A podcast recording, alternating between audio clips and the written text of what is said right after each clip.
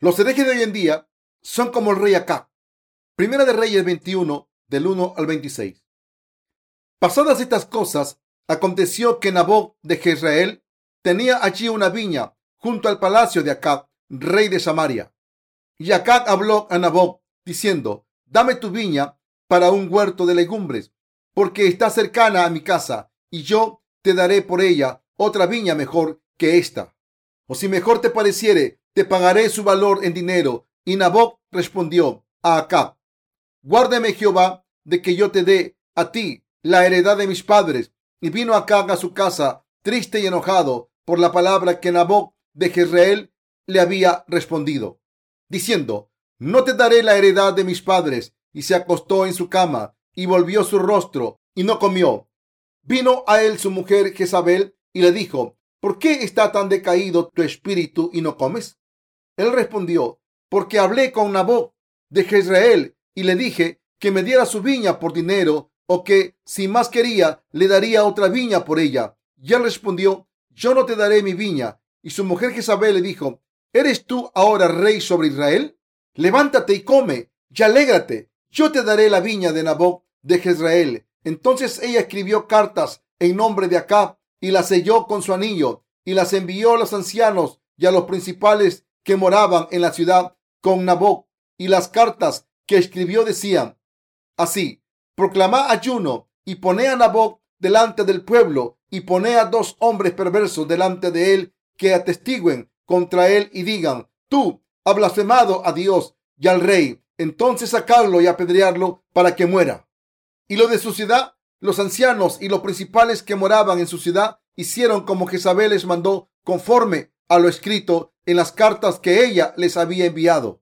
Y promulgaron ayuno y pusieron a Nabok delante del pueblo. Vinieron entonces dos perversos y se sentaron delante de él y aquellos hombres perversos atestiguaron contra Nabot delante del pueblo, diciendo, Nabot ha blasfemado a Dios y al rey, y lo llevaron fuera de la ciudad y lo apedrearon y murió. Después enviaron a decir a Jezabel, Nabot ha sido apedreado ya muerto. Cuando Jezabel oyó que Nabot había sido apedreado y muerto, dijo a Acab, levántate y toma la viña de Nabot de Jezreel, que no te la quiso dar por dinero, porque Nabot no vive, sino que ha muerto. Y oyendo acá que Nabot era muerto, se levantó para descender a la viña de Nabot de Jezreel, para tomar posesión de ella. Entonces vino palabra de Jehová a Elías Tisbita diciendo, levántate, desciende a encontrarte con Acab, rey de Israel, que está en Samaria. He aquí, él está en la viña de Nabot, a la cual ha descendido para tomar posesión de ella, y le hablará diciendo, así ha dicho Jehová, ¿no mataste y también has despojado? Entonces vino palabra de Jehová a Elías Tisbita diciendo, levántate, desciende a encontrarte con Acab, rey de Israel, que está en Samaria. He aquí, él está en la viña de Nabot, a la cual ha descendido para tomar posesión de ella, y le hablará diciendo, así ha dicho Jehová, ¿no mataste y también has despojado? Y volverás a hablarle, diciendo, así ha dicho Jehová, en el mismo lugar donde lamieron los perros la sangre de Nabot, los perros lamerán también tu sangre, tu misma sangre. Y Acab dijo a Elías, ¿me has hallado, enemigo mío?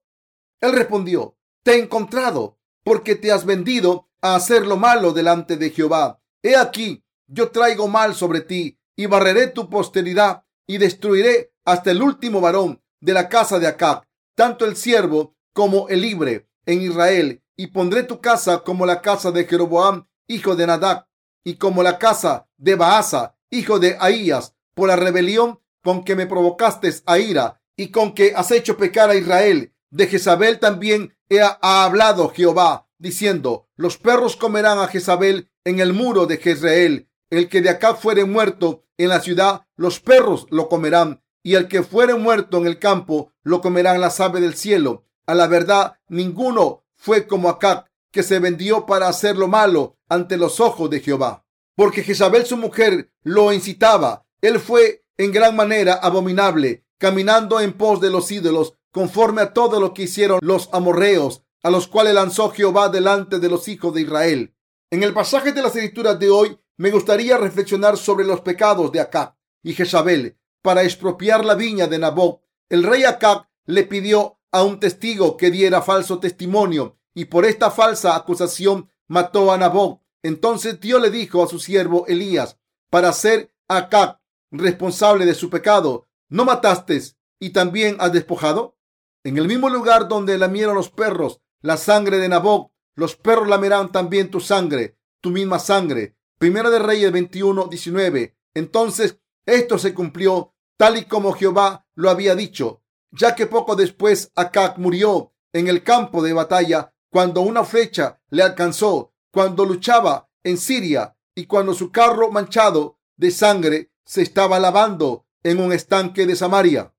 Unos perros lamieron su sangre. Primera de Reyes 22, 38. Acá fue rey del reino del norte de Israel y Jezabel era su esposa. Ellos siguieron los pasos de Jeroboam y provocaron la ira de Dios con su codicia.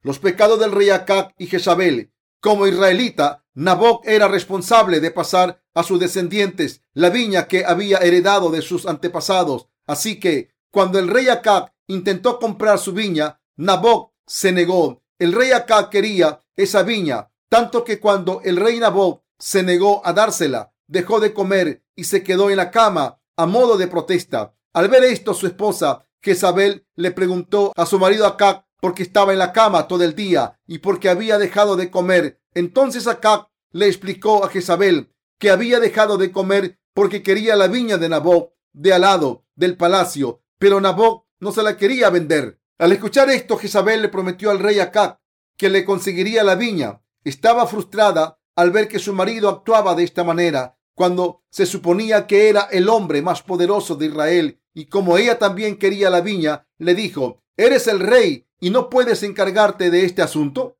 No te preocupes, te conseguiré la viña. Entonces procedió a idear un plan para quitarle la viña a Nabob y dársela a su marido. Jezabel conspiró con los oficiales del rey para acusar a Nabob falsamente, matarlo y darle la viña a Acab.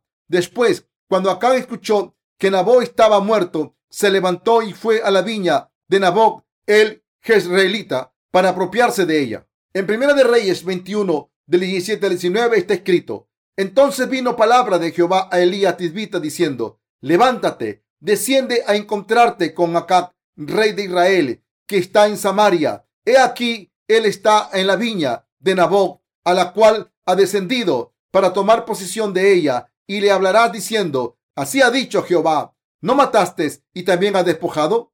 Y volverás a hablarle, diciendo, así ha dicho Jehová, en el mismo lugar donde lamieron los perros la sangre de Nabob, los perros lamerán también tu sangre, tu misma sangre. Después de que Acab asesinase a Nabob, Dios envió a su siervo Elías y le reprendió diciendo, ahora que has asesinado, ¿has tomado posesión también? De todos los pecados que Acab había cometido contra Dios, el peor de todos fue abandonar a Jehová, Dios, para creer en becerros de oro como sus dioses y hacer que su pueblo pecase de la misma manera que el rey Acab era responsable de haber llevado a la nación de Israel a la muerte física y espiritual y de haber provocado la ira de Dios al hacer pecar a su pueblo desde Jeroboam, todos los reyes del reino del norte de Israel cometieron el pecado de la idolatría e hicieron que su pueblo pecase contra Dios. Lo que hace que esta trágica historia sea única es que una vez Jeroboam, el primer rey de Israel, cometió estos pecados ante Dios. Todos los reyes que le sucedieron cometieron el mismo pecado ante Dios, sin dudarlo. Los pecados que estos reyes de Israel cometieron contra Dios eran los pecados que destruyeron a toda la nación de Israel. Así que cuando Acab mató a Nabob, Dios le dijo que mataría a Acab y maldecería a todos sus descendientes. En el verso 22, Dios explicó a Acab la razón de su muerte. Por la rebelión con que me provocaste a ira y con que has hecho pecar a Israel. Aunque el pueblo de Israel había presenciado cómo Jehová, el Dios de sus antepasados, estaba vivo, lloraba para ellos en ese momento y a pesar de que hacía poco Elías les había demostrado que Jehová era el verdadero Dios de Israel, al vencer a 850 profetas de Acera y Baal en un concurso de fe, trágicamente los israelitas seguían adorando a becerros de oro y esta idolatría les llevaría a la destrucción. Este pecado era suficiente para provocar la ira de Dios, pero ahora acá fue tan lejos como para matar a un hombre inocente, a Naboc, solo para apropiarse de su viña.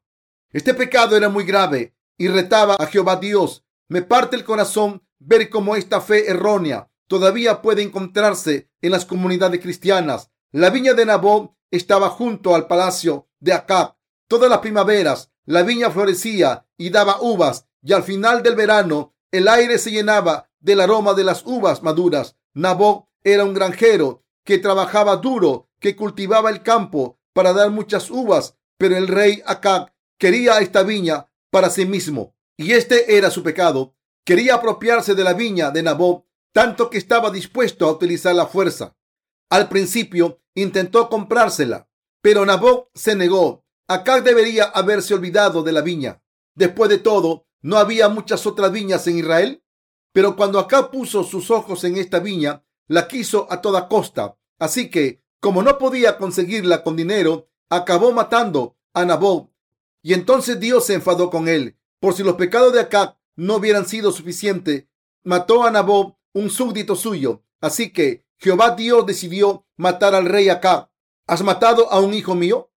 Entonces tú morirás en mis manos. No solo te mataré a ti, sino que también mataré a todo hombre de tu casa. No le perdonaré la vida a ninguno de entre los reyes de Israel. De aquel entonces no había ni uno que adorase a ídolos y se sometiese a ellos, tanto como el rey Acab. Dios dijo que Acab había pecado por culpa de Jezabel. Primera de Reyes 21-25. En otras palabras, Jezabel, su esposa, hizo que el rey Acab adorase a becerros de oro y a dioses paganos, y el rey Acab se convirtió en un esclavo de su mujer. Como todo el mundo, los justos también tienen familias, y lo que deben hacer las familias de los santos nacidos de nuevo es creer en el Evangelio del agua y el Espíritu y vivir por fe, unidos en un corazón. La vida del rey Acab estaba llena de actos malvados provocados por su esposa. Dios le dijo a Acab que los perros lamerían su sangre en el mismo sitio donde la sangre de Nabot fue derramada. Este fue el juicio de Dios, quien también maldijo a Jezabel diciendo, los perros comerán a Jezabel en el muro de Jezreel. En Primera de Reyes 21, 23, como Dios dijo, el cuerpo de Jezabel fue devorado por los perros y de su cuerpo solo quedó la calavera, los pies y las palmas de las manos. Segunda de Reyes 9, 35. Dios también dijo que mataría a todo hombre descendiente de Acab y que no perdonaría a ninguno. Y esta palabra se cumplió exactamente. Toda palabra profética de Dios se cumplió. Esta era la ira de Jehová, Dios, que cayó sobre Acab y Jezabel por sus pecados. La maldición justa de Dios descendió sobre la casa del rey Acab. Este incidente demuestra que Dios hará descender su ira sobre los que se levantan contra el Evangelio del agua y el Espíritu hoy en día. Debemos darnos cuenta de que la ira de Dios espera a los que siguen los pecados de Jeroboam.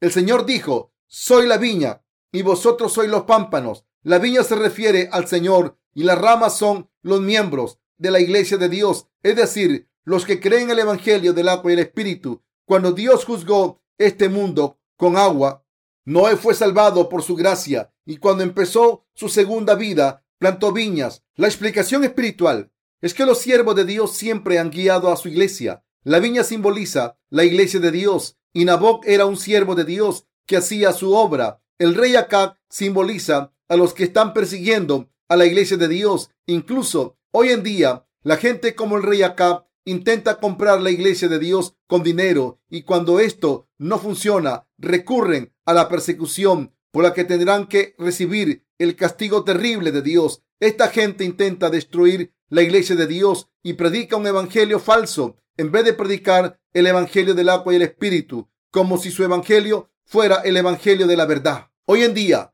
los que obstruyen el evangelio del agua y el espíritu intentan apropiarse de la iglesia de Dios por la fuerza y matar a sus siervos. Estos herejes serán juzgados por Dios. Esto se debe a que no conocen el Evangelio del agua y el Espíritu y tienen una fe falsa que ha sustituido a Dios por los becerros de oro y los adoran. El pasaje de la escritura de hoy deja claro que Dios juzgará y destruirá a los herejes que al ignorar el Evangelio del agua y el Espíritu creen en el falso Evangelio y se levantan contra la justicia de Dios, sus siervos y su pueblo. El rey Acab estaba maldito y Jehová Dios lo mató por robarle a Nabot su viña. De la misma manera, Dios está diciendo que juzgará a los que cometan blasfemia contra su iglesia hoy en día.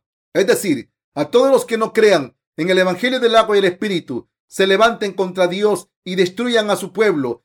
Quien adore a becerros de oro como dioses no conocen el Evangelio del agua y el Espíritu que Dios le ha dado a la humanidad y por tanto es un hereje como acá, aunque esta gente afirma creer en Jesús como su Salvador. Cuando venga el anticristo, se aliarán con él. Dios está diciendo que castigará a los herejes que asesinan a los justos. Deben rechazar el consejo de sus esposas si no está de acuerdo con la justicia de Dios. Acá era un hombre que se dejaba manipular por su esposa. Por eso acabó siguiendo los pecados de Jeroboam porque se convirtió en un hereje típico que sustituyó a Jehová, Dios, por los becerros de oro y los ídolos. La Biblia también dice que Acab amaba a su esposa Jezabel más que a nadie. Un hereje ama los seres humanos más que a Dios. Prefiere las palabras de otra persona a que la palabra de Dios. Este tipo de personas son herejes según Dios. Acá provocó la ira de Dios porque hizo lo que su esposa quería e incluso aceptó sus creencias. Por supuesto, si sus esposas dicen algo que es correcto y está de acuerdo con la palabra de Dios, deben escucharlas y aceptar sus consejos. Pero si no es así, deben rechazar sus consejos y enseñarle la verdad. Tanto los maridos como las mujeres deben corregirse mutuamente. Si el consejo de su mujer es beneficioso para predicar el Evangelio del agua y el Espíritu, deben aceptar sus palabras. Pero debe haber algunos límites para lo que es aceptable en consejos carnales. Como las mujeres son más débiles, si sus mujeres les piden algo que ustedes no quieren hacer, pueden aceptarlo siempre que sea razonable. Sin embargo, si se someten a sus mujeres cuando les piden que adoren a ídolos ante Dios, se están sometiendo al diablo. Deben tener cuidado con esto y rechazarlo, o se convertirán como el rey Acá. Incluso entre los siervos del Evangelio del agua y el Espíritu, hay personas que mueren en cuerpo y espíritu al aceptar los consejos de sus esposas. Algunas personas aceptan todo lo que sus mujeres les dicen, pero estas personas son como acá espiritualmente. Incluso entre los justos hay muchos hermanos que dejan que sus esposas, que son como Jezabel, les digan lo que tienen que hacer. Muchos conocidos míos acabaron muriendo espiritualmente por culpa de estas mujeres que eran como Jezabel. No entiendo a estos hombres aceptan todas las palabras de sus mujeres, aunque sean incorrectas. Deben tener cuidado. Había un hombre en nuestra iglesia que, después de ser ministro con nosotros, se fue. Alguien me dijo que solía llamar a su esposa una mujer santa. Me sorprendió escuchar esto. ¿Quién puede llamar a su mujer santa? ¿Quién sino una persona que amaba mucho a su esposa y la adora como un ídolo? Como un marido conoce todas las fallas de su esposa y como una esposa conoce las fallas de su marido, ¿Cómo pueden llamar a su mujer o un hombre santo? ¿Qué significa cuando un hombre llama a su mujer santa a pesar de todo esto? ¿Creen que es correcto exaltar a su propia mujer? ¿Cuál es el motivo detrás de esto? ¿No creen que es otra manera de pedir que otra persona reconozca a su mujer como santa? El ministro en cuestión pensaba que su mujer era santa, pero yo no estaba de acuerdo. Este tipo de personas se emocionan enseguida y sus mujeres contribuyen a hacerles pecar. Por eso los siervos de Dios les dicen a estos hombres, si dicen y creen estas cosas, morirán en cuerpo y espíritu. Pero todavía hay tiempo. Pueden levantarse ahora. No se preocupen por sus errores, porque serán perdonados. Lo importante es que presten atención a la relación con sus esposas. Les diremos lo que está bien y lo que está mal. Y por eso deben escuchar las palabras de los siervos de Dios y deben recordar este consejo. Los que han caído en la trampa de sus esposas no escuchan este consejo. Hay algunos hermanos que pierden toda relación con los siervos de Dios cuando escuchan a sus mujeres. En estos casos, toda relación previa con los siervos de Dios no vale para nada. Cuando los siervos de Dios les explican lo que es correcto durante horas, dicen al principio que entienden la voluntad de Dios, pero cuando hablan con sus esposas durante media hora, cambia de opinión completamente. Para mí es un misterio entender cómo un hombre puede aceptar lo que su mujer dice tan incondicionalmente. De alguna manera, estas personas parecen admirables, pero cuando las examinamos espiritualmente, vemos que son estúpidas. Puede parecer que sea mucho mejor que yo, pero espiritualmente no los entiendo. Me pregunto, ¿cómo pueden escuchar a sus mujeres y no escuchar a los siervos de Dios? Estos hombres no pueden unirse a la iglesia de Dios y acaban abandonando la iglesia. Pero es mejor para la iglesia de Dios estar sin ellos, ya que así se puede hacer la obra de Dios mejor. La maldición preparada para los que siguen los pecados de Jeroboam por su propia voluntad. Jehová Dios sabía lo que Acab y Jezabel habían hecho y por eso se enfadó. Así que decidió matarlos. Dios llamó a su siervo Elías y le dijo lo siguiente: He aquí, yo traigo mal sobre ti y barreré tu posteridad y destruiré hasta el último varón de la casa de Acab, tanto el siervo como el libre en Israel, y pondré tu casa como la casa de Jeroboam, hijo de Nadab, y como la casa de Baasa, hijo de Ahías, por la rebelión con que me provocaste a ira y con que has hecho pecar a Israel. De Jezabel también ha hablado Jehová, diciendo, los perros comerán a Jezabel en el muro de Jezreel. El que de acá fuere muerto en la ciudad, los perros lo comerán, y el que fuere muerto en el campo, lo comerán las aves del cielo. Primera de Reyes del 21 al 24. Este pasaje significa que espiritualmente Dios veía a Jezabel como un perro, como ella había obligado a su marido a hacer todas esas cosas malvadas, Jezabel era más abominable que Acab a los ojos de Dios. Por eso la ira de Dios era tan terrible aunque los mató a los dos y a sus hijos, no quedó satisfecho.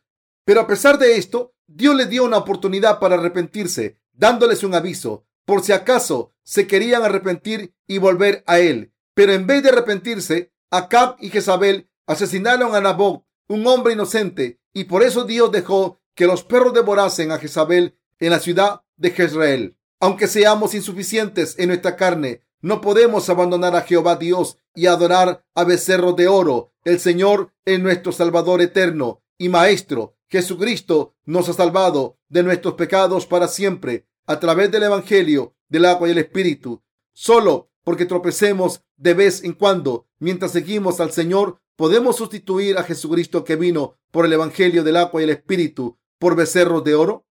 Aunque nuestro orgullo esté herido, podemos abandonar a Jesús que vino por el Evangelio del agua y el Espíritu, creer en ídolos y cometer el pecado que decepciona a Dios y dejar que nos maldiga? No, no podemos dejar que esto suceda. Pero a pesar de esto, el rey Acá hizo esto mismo ante Dios. La transgresión que el rey Acá cometió al hacer que Israel pecase es el pecado de la idolatría que cometió al seguir el pecado de Jeroboam. Él había pecado al sustituir a Jehová, Dios, por becerro de oro, y este era el peor pecado de todos empezando con el rey Jeroboam. Todos los reyes del norte de Israel y su pueblo cometieron estos pecados. Como resultado, muchas personas murieron, tanto en cuerpo como en espíritu, y no pudieron recibir la salvación de la gracia de Dios. Al final, Dios dejó que Israel fuese conquistado por Babilonia. Por muy insuficientes que seamos ante Dios, no debemos seguir los pecados de Jeroboam. Si hay gente entre nosotros que ha seguido los pecados de Jeroboam, debe darse cuenta del terrible castigo que les espera y deben cambiar si abandonamos a Jesucristo que vino por el agua y el espíritu y creemos en becerros de oro y los adoramos como dioses. No solo moriremos nosotros, sino que nuestras familias también morirán. No solo morirán nuestros cuerpos, sino que también nuestros espíritus serán castigados para siempre por Dios. El pecado que se comete al seguir los pasos de Jeroboam nos lleva al terrible castigo de Dios. El peor pecado de todos es sustituir al Señor que vino por el Evangelio del agua y el Espíritu, por becerros de oro y adorarlos. Este tipo de fe traiciona al Señor y se burla de él. La triste realidad es que, del mismo modo en que los idólatras y los herejes surgieron de los que habían creído en Dios, los que no conocen el Evangelio del agua y el Espíritu perfectamente acaban traicionando al Señor. Sería mejor si no conociesen este Evangelio, ya que en este caso todo lo que tienen que hacer es aprender, pero como su conocimiento del Evangelio del agua y del Espíritu es superficial, es fácil para ellos traicionar al Señor. Este pecado de traicionar al Señor después de conocer el Evangelio del agua y el Espíritu es el peor pecado de todos. Por mucho que acá Jezabel y el pueblo de Israel hubiesen caído en el pecado, podrían haberse salvado si se hubiese arrepentido de sus errores, pero no se arrepintieron de haber adorado a becerros de oro y por eso sus pecados pasaron a sus descendientes. Nadie que comete este pecado puede escapar del terrible juicio de Dios. Adorar a ídolos ante Dios y hacer que otros también lo hagan es merecer la ira de Dios y es un pecado mortal que no puede ser perdonado. Entonces, ¿por qué adoró Jeroboam a becerros de oro e hizo que los demás también los adorasen? Porque quiso satisfacer su propia codicia. El pueblo de Israel y sus líderes cometieron el, mismo pecado que Jeroboam, que le llevó a la destrucción y acabó siendo juzgado por Dios. De toda la gente que vivía en Israel, Dios no perdonó a ningún rey o líder espiritual que siguió los pecados de Israel. Todos estos reyes y líderes fueron destruidos en cuerpo y espíritu. En las comunidades cristianas de hoy en día, los que siguen los pecados de Jeroboam morirán física y espiritualmente.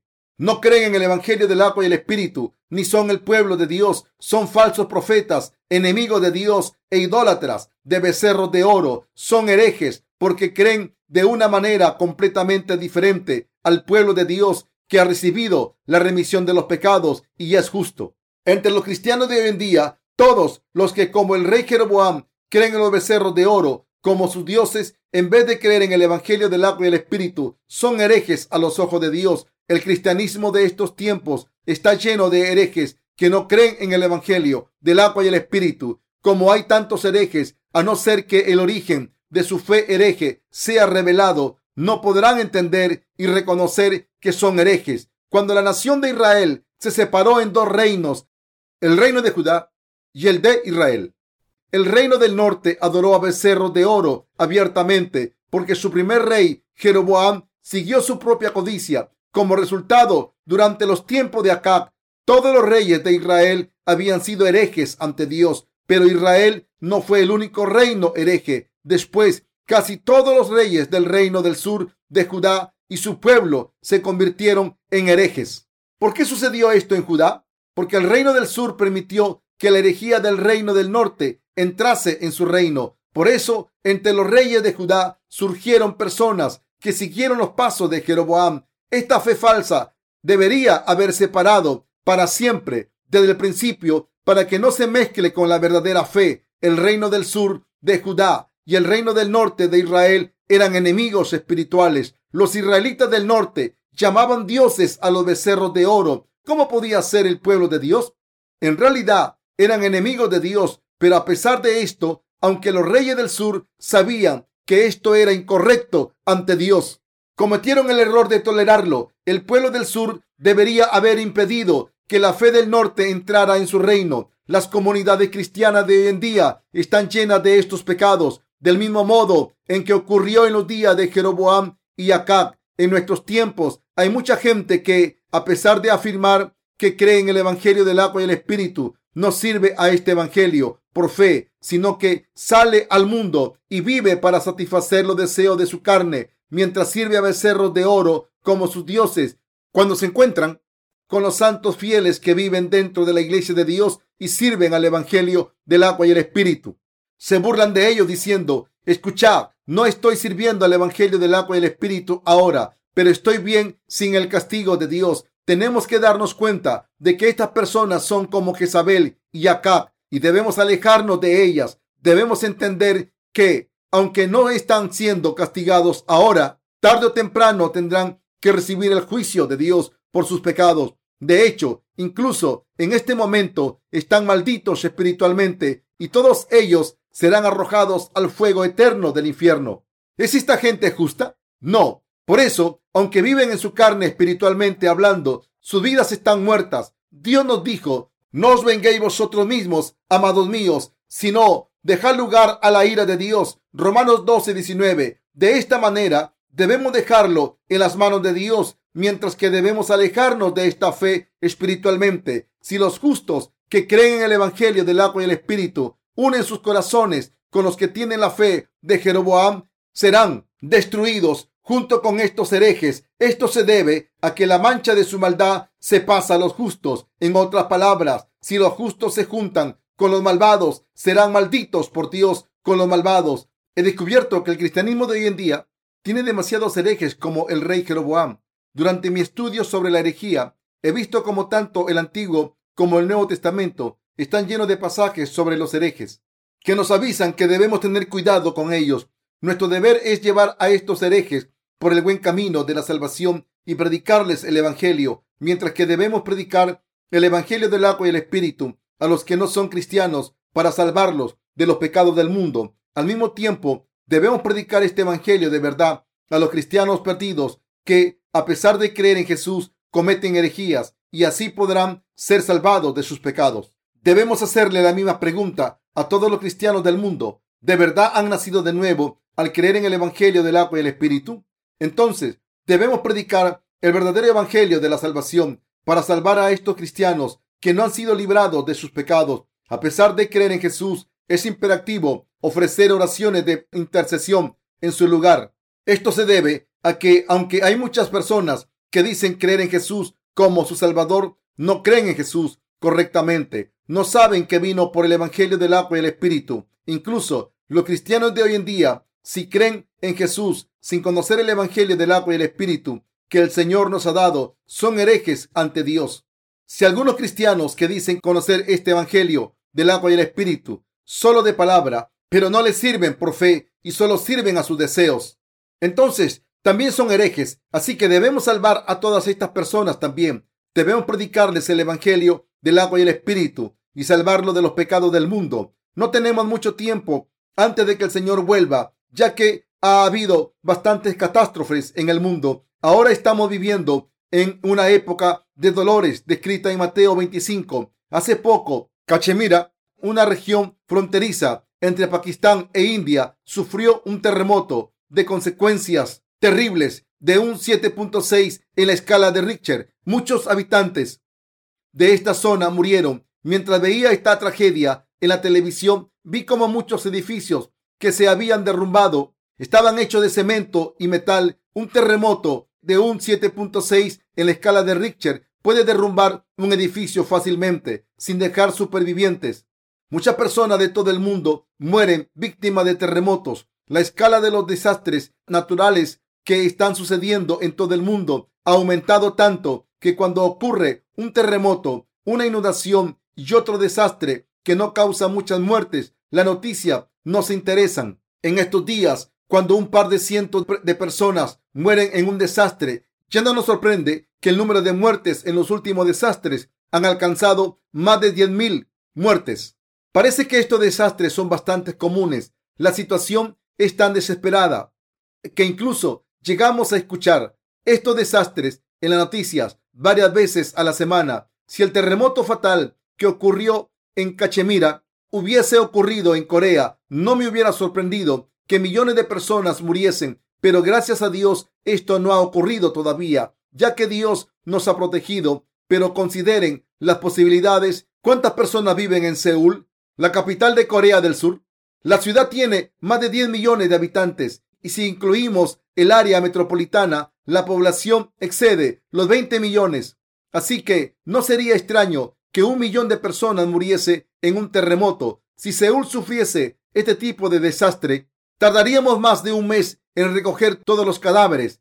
En estos tiempos, cuando estos desastres naturales ocurren en todo el mundo, los que creemos en el Evangelio del agua y el Espíritu debemos difundir las buenas noticias de salvación a los herejes atrapados en los pecados de Jeroboam y debemos salvarlos a través de este verdadero evangelio. Aunque solía predicar sobre la herejía de vez en cuando, no lo hacía muy a menudo y no le prestaba mucha atención, pero ahora no puedo dejar de predicar sobre la herejía, ya que es nuestro deber salvar a todos esos cristianos atrapados en la herejía. Puede que todavía tengan dudas sobre si existen los herejes como Jeroboam en las comunidades cristianas. No se engañen, hay muchos herejes. El problema es que estos cristianos no se dan cuenta de que ellos mismos son herejes ante Dios. Muchos de ellos no tienen ni idea de que son herejes ante Dios, pero aún peor, piensan que son cristianos ortodoxos. Sin embargo, los que dicen creer en Jesús sin conocer el Evangelio del agua y el Espíritu no pueden negar el hecho de que sus pecados siguen intactos en sus corazones. Cuando se preguntan a sí mismos si tienen pecados o no, saben muy bien que no han recibido la remisión de los pecados y que por tanto no tienen nada que ver con Dios. Esto se debe a que los que tienen pecados en sus corazones no tienen nada que ver con la justicia de Jesucristo. Hay hipócritas que, aislados en su pequeño mundo llamado cristianismo, solo realizan rituales religiosos. Oran a Dios diciendo, damos gracias al Señor Santo, misericordioso, omnipotente, omnisciente, omnipresente y vivo, que se ha convertido en nuestro pastor. Así esta gente utiliza palabras cultas y sus oraciones son impresionantes.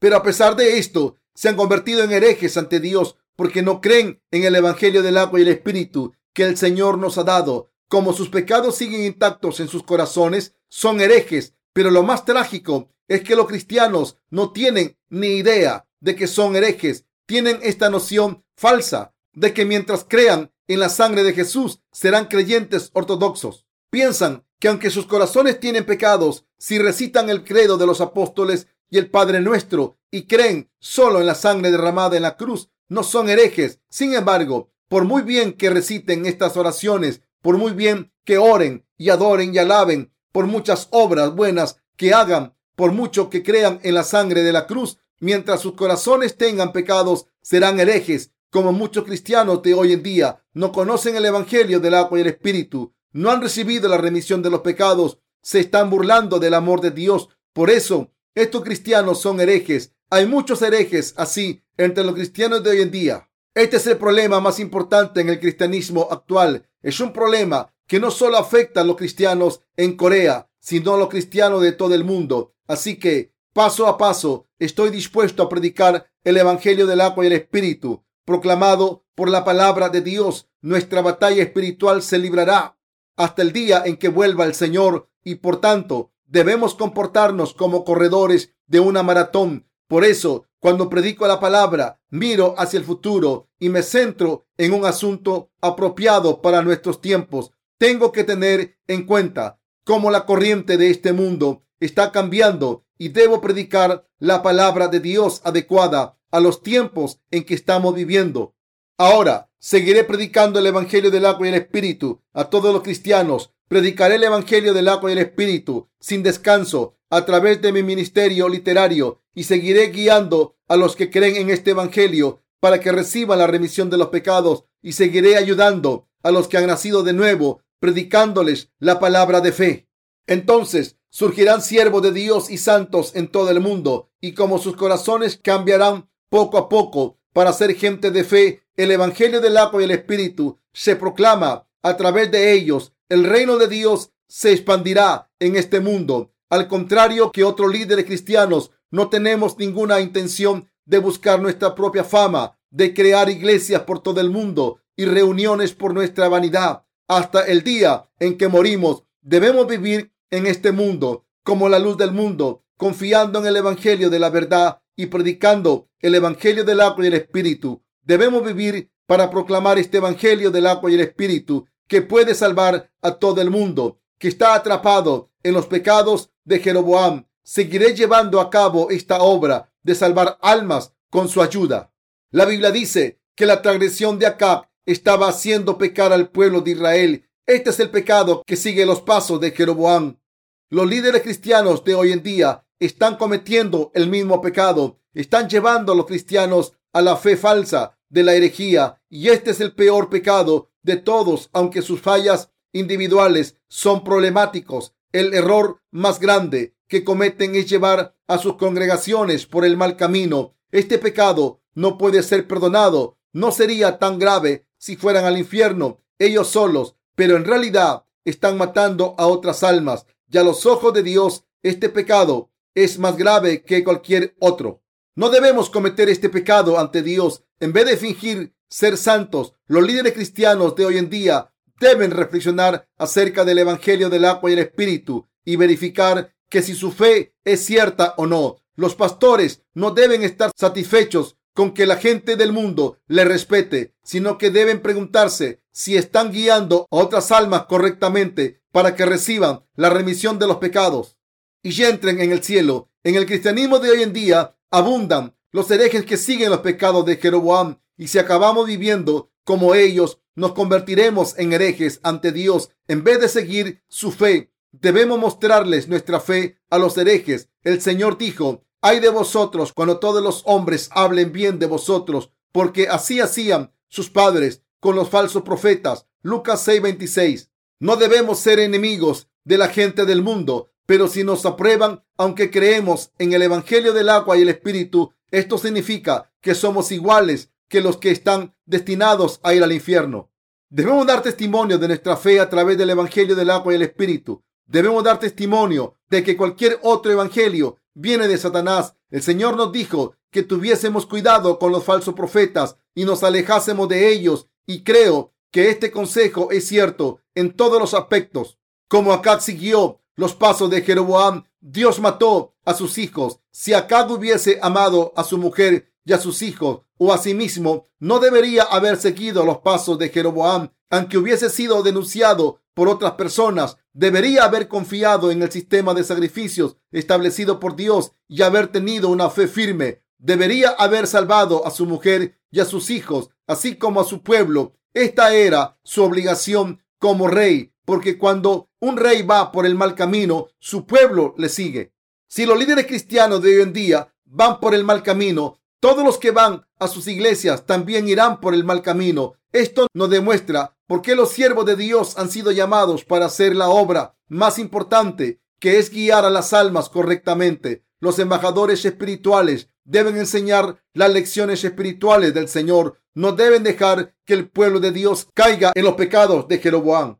No tengo palabras para expresar lo agradecido que estoy a Jehová Dios por habernos salvado por el Evangelio del agua y el Espíritu y por haberse convertido en nuestro Dios. No puedo dejar de dar gracias a Dios por habernos dado esta obra para salvar a todos los que han caído en la herejía, confiando en el Evangelio del agua y el Espíritu. Debemos llevar a cabo esta obra con fe en la justicia de Dios y salvar a todas las personas que tienen una fe hereje de todos los pecados del mundo.